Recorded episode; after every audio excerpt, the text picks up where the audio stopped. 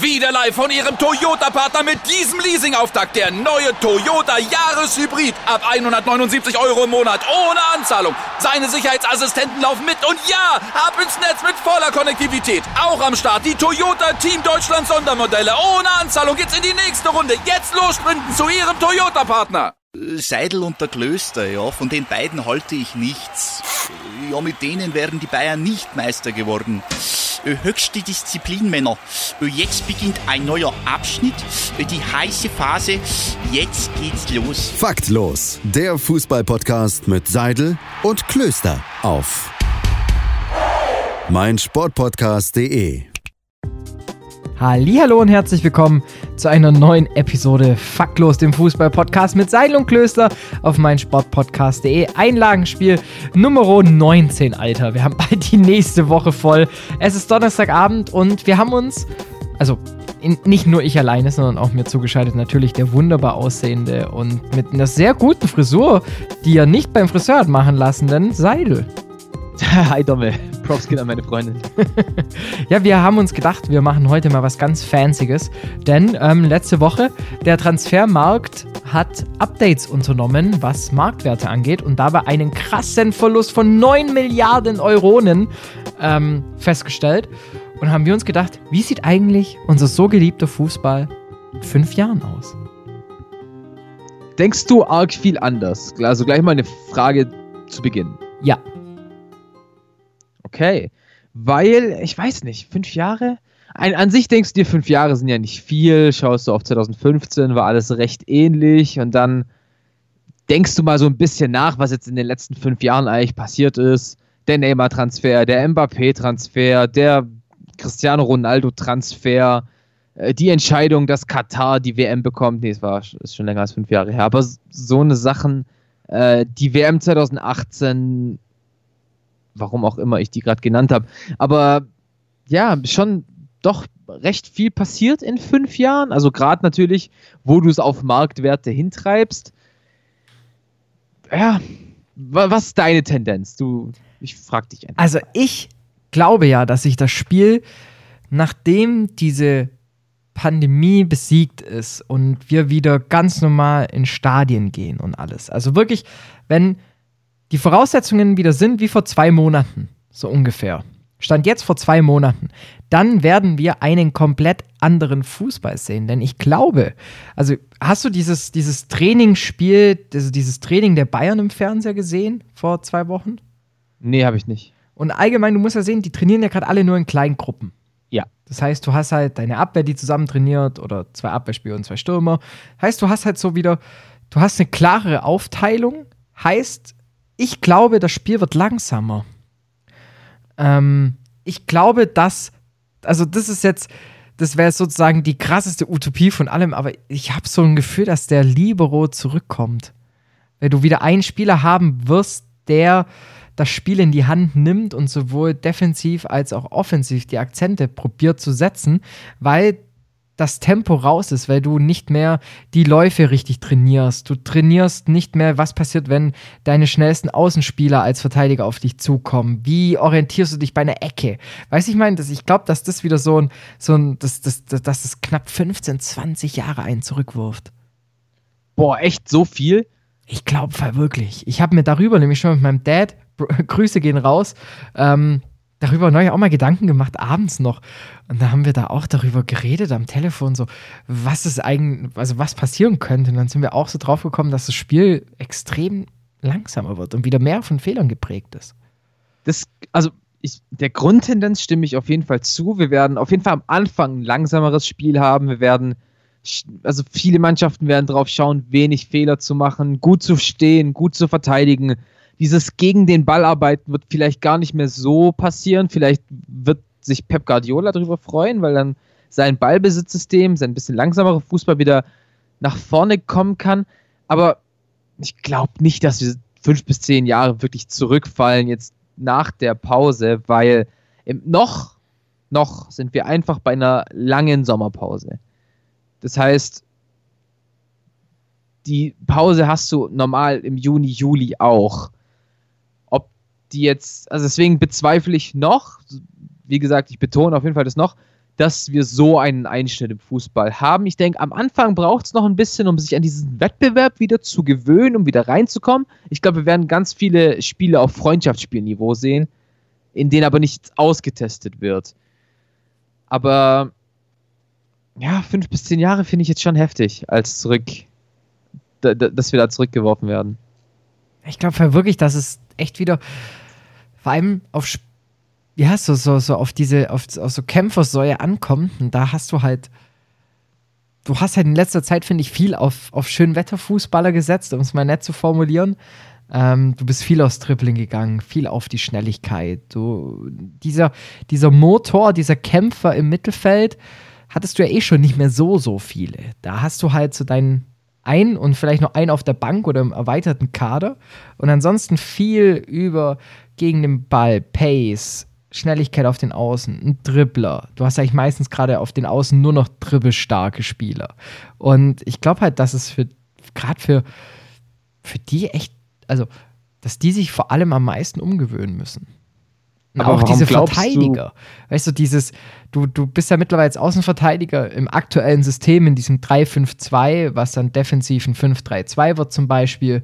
Ähm, du hast halt Verteidiger, Außenspieler, die bestes Beispiel dafür ist Go, ähm, der halt alles spielt irgendwie. Also sowohl spielt er den rechten Verteidiger, geht aber dann aufs rechte Mittelfeld und dann wird auf einmal in der Schlussphase noch ein rechter Flügelspieler.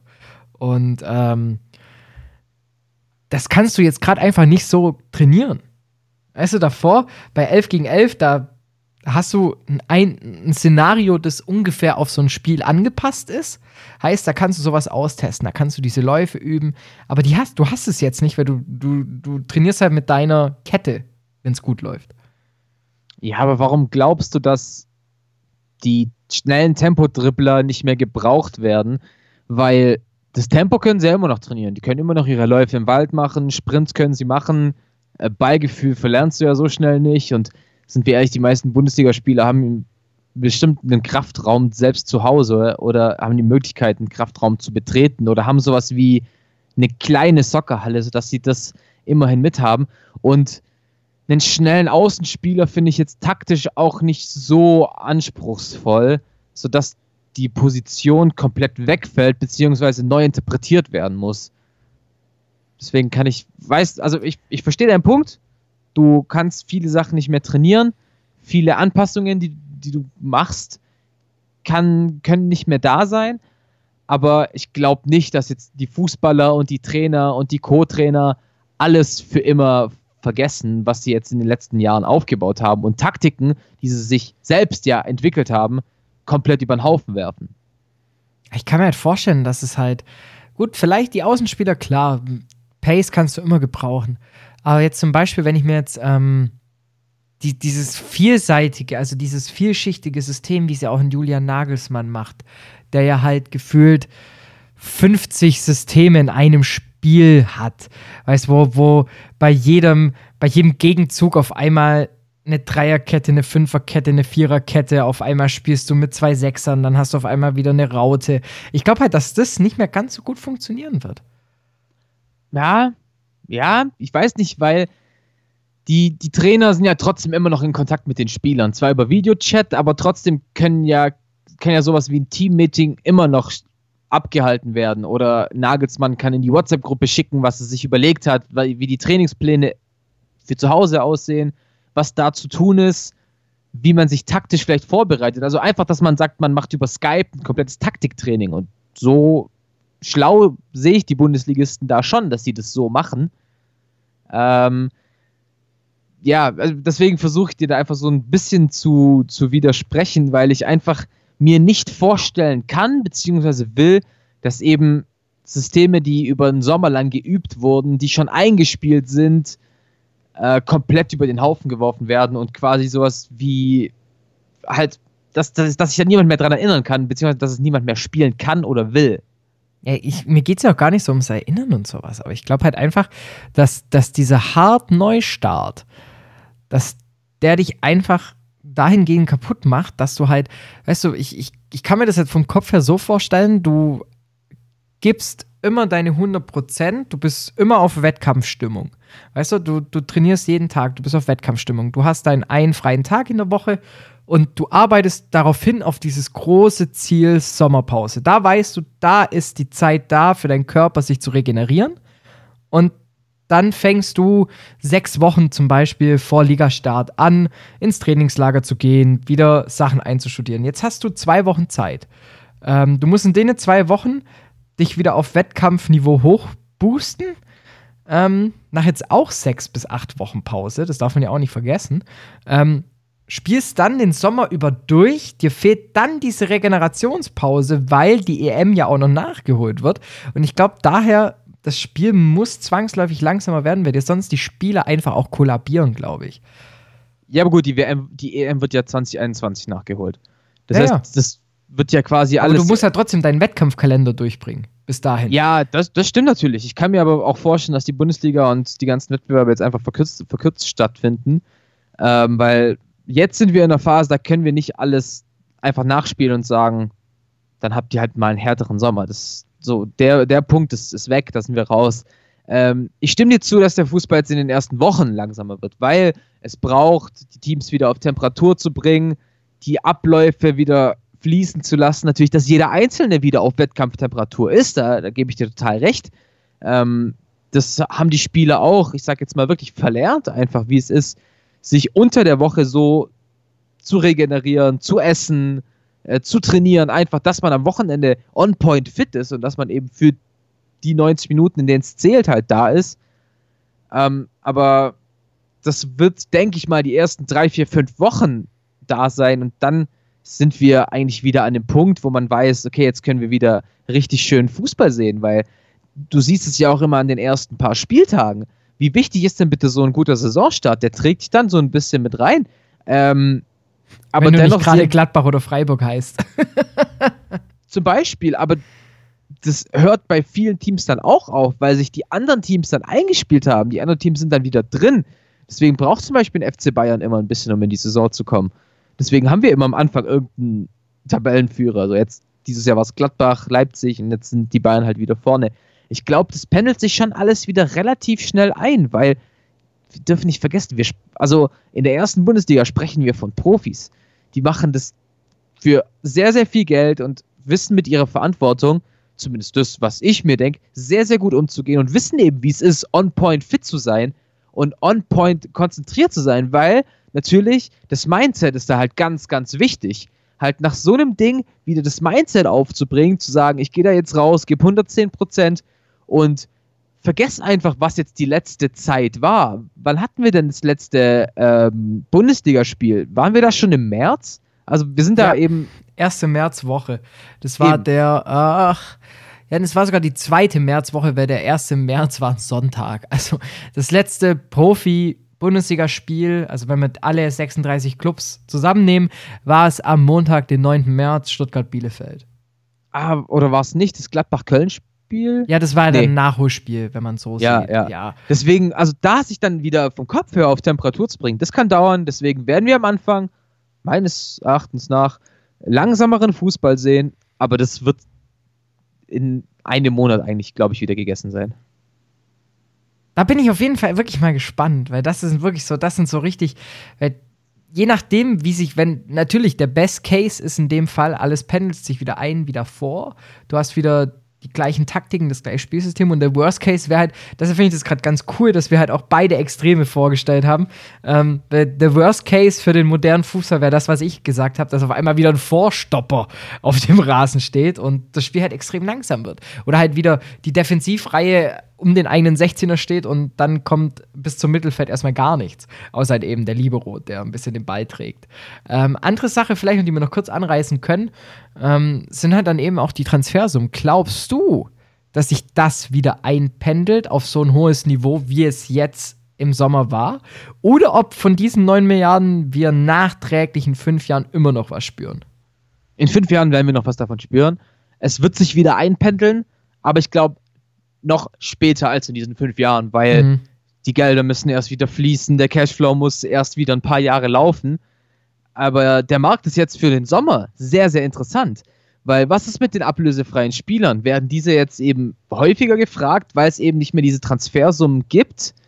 Ähm, oder werden die eben noch schlechter nachgefragt, weil man kein Handgeld bezahlen kann, man keine neuen Verträge mehr aushandeln will, eher auf die Jugend setzt? Das heißt, so das sind die Entwicklungen, die sich auf dem Markt mega interessant auswirken werden. Ich glaube aber dennoch, auf kurz oder lang werden wir wieder diesen Marktstandard haben, den wir jetzt haben. Aber fünf Jahre gebe ich dem Ganzen nicht. Ich glaube, das dauert dann schon noch ein bisschen. Also wird es auch schwer für Spieler jetzt wie Neymar halt den Verein zu verlassen, weil die 300 Millionen, die werden jetzt, die Ausstiegsklausel wird jetzt nicht mehr so einfach gezogen und gezahlt. Das ist ja, also du hast jetzt utopische Ausstiegsklauseln, die jetzt halt einfach komplett nichtig sind, weil da kannst du auch gefühlt das Unendlichkeitszeichen einfach hinmachen, ähm, weil das ist genauso wahrscheinlich, wie dass jetzt jemand auf einmal 300 Mille zockt. Ähm, dazu kommt halt auch noch, äh, also wenn jetzt ein Verein wirklich gut gewirtschaftet hat und den jetzt die ganze Krise nicht so hart treffen sollte. Ich weiß jetzt nicht, ob es überhaupt einen Verein gibt. Aber wenn wir jetzt annehmen, es gibt einen, der steht das ganze Ding durch und sagt, ja, Peanuts, wir haben in den letzten zehn Jahren ein Konto in der Schweiz gehabt und da greifen wir jetzt drauf zurück. Ähm, dann kannst du natürlich in diesem Sommer Schnäppchen schießen, dass es knallt. Ja, natürlich, auf jeden Fall. Und da gibt es auch genügend Clubs. Also auch, ich denke, die ganzen Scheichs werden da versuchen, nochmal ein paar Millionchen locker zu machen, weil sie dieses Jahr halt eben sehen, es ist jetzt nochmal ein bisschen mehr wert hinter dem Geld, aber dennoch wird es einfach für alle Vereine schwer, da halt nochmal die Schatulle einfach nur so zu öffnen. Äh, dennoch, wie du sagst, äh, wer gut gewirtschaftet hat, kann vielleicht dieses Jahr profitieren, auch wenn ich wenn ich ungern von Profiteuren spreche in der Lage. Ja, halt eher den Schaden begrenzen durch einen guten Transfer. Ähm, da bin ich auf jeden Fall mal gespannt, weil ja, davon profitieren dann vor allem, also die kleinen Clubs, die überleben, die profitieren davon, dass sie ihre Spieler, wenn sie sie verkaufen, dafür relativ viel neue Spieler bekommen könnten auf einem Niveau. Ähm, aber die Frage ist ja, du musst halt auch als Verein erstmal überleben. Das ist natürlich auch Ganz, ganz klar. Und das muss natürlich auch die erste Devise sein. Von dem her, ich bin mal gespannt. Ähm, vor allem, wie hoch der teuerste Transfer im Sommer sein wird. Ja, ja, sehe ich, sehe ich ähnlich. Aber du musst halt sehen, es pendelt sich ja alles wieder ein. Du verkaufst deine guten Spiele dann ja auch unter Marktwert wahrscheinlich. Genau. Oder halt unter dem, was du eben noch in einem, von einem halben Jahr bekommen hättest. Und so weiter und so fort. Deswegen, das wird eine sehr interessante Betrachtung sein. Und äh, bevor wir jetzt noch kurz nöhen, äh, was ich auch interessant fände oder finde, was bald passieren wird, das hat jetzt eigentlich gar nichts mit der Pandemie zu tun, aber wie sich das Scouting und alles äh, entwickelt, wie da die Spielvorbereitung sich entwickelt, weil da gibt es ja jetzt schon krasse Methoden, die man hat, die man einfach auch in der Trainingsumsetzung hat, wie sich das Training verändert, also wie sich der Fußball nochmal technologisiert im Hintergrund, im Training, im Scouting, im Management. Das wird nochmal wirklich sehr, sehr krass und da freue ich mich auf die Entwicklung, muss ich tatsächlich sagen. Spielanalyse auf Twitch. Zum Beispiel. Im YouTube Real Life mit Live-Kommis der Spielern. oh Gott. Und dann kommt im Hintergrund, sagt dann der Trainer so: Ja, ähm, wem es gefallen hat, äh, spendet mir auf Twitch ähm, über PayPal. Lass. das ist ja witzig. Das würde ich feiern. Und danach Ich glaube, so weit kommt es nicht, aber ja. Und danach so, ja, komm, jetzt gehen wir noch in den Fortnite-Livestream. Autsch. oh Mann.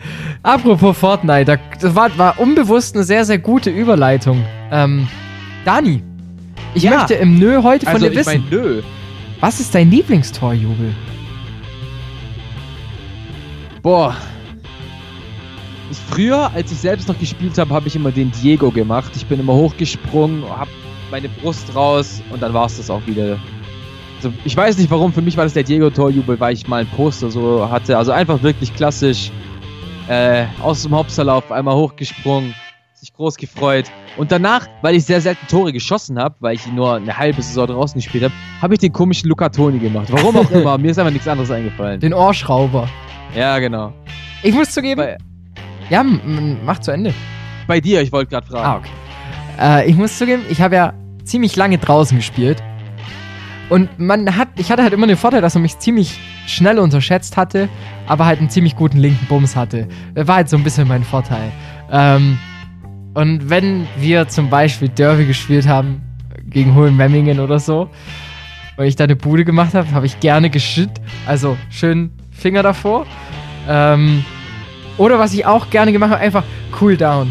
Arme nach unten, schön abbremsen. Stimmt, an den erinnere ich mich. Weil das so einfach so, die Leute nicht wussten, wa was sie von mir erwarten müssen und dann kam halt das kleines dickes Domme und hat dann halt so wie kleines dickes Müller halt manchmal einfach mal draufgehalten. Auch oft daneben, du. Also darüber müssen wir uns nicht unterhalten, aber wenn es dann geklappt hat, Finger vor dem Mund oder Hände nach unten, bleibt cool. Das ist vielleicht auch das richtige Credo jetzt noch für die letzte Woche. Ähm, für den Rest der Woche, bis dann wieder Richtung Wochenende geht. Denn morgen schicken wir euch, je nachdem, vielleicht wieder mit einem kleinen Goodie ins Wochenende. Mehr möchte ich noch nicht verraten. Sehr schön, ich freue mich sehr drauf. Man merkt, wir haben zum ersten Mal eine komplette Woche durchgeplant und wissen genau, was passiert. So geil. Freuen wir uns auf morgen. Ihr dürft euch auch freuen. Deswegen, bis morgen. Bis morgen. Ciao.